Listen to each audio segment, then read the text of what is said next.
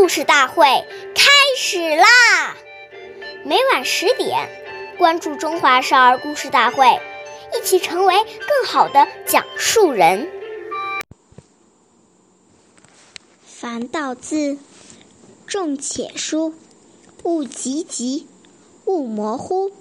说话的时候，吐词要清楚而有力，不能讲得太急，也不能讲得含糊不清，使人家听得不明白。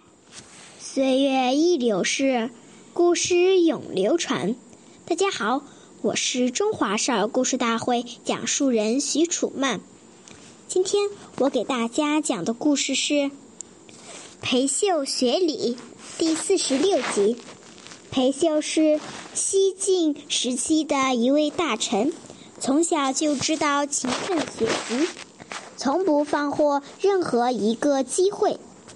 裴秀出生于一个官僚贵族家庭，所以家中常常有客人来访。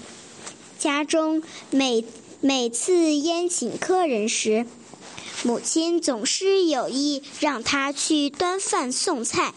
服侍客人，裴秀总是言语谦诚，举止有礼，借机和客人交谈几句。客人们见他如此悉心懂礼，也都很喜欢他。由于裴秀养成了优雅的谈吐，所以他的名声很快就传开了。下面有请故事大会导师王老师为我们解析这段小故事，掌声有请。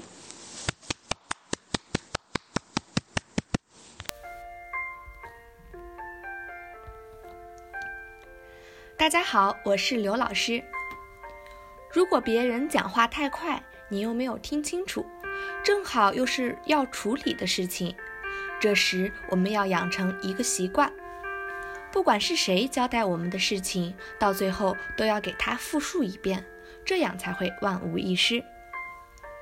不然你似懂非懂，到时候出现了偏差，就不能怪别人讲得太快，只能怪自己没有把话听清楚、听明白。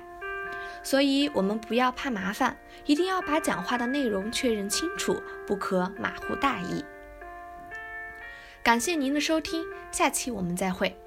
我是刘老师，想参加中华少儿故事大会的小朋友，请关注我们的微信“微库全拼八六六九幺二五九”，一起成为更好的讲述人。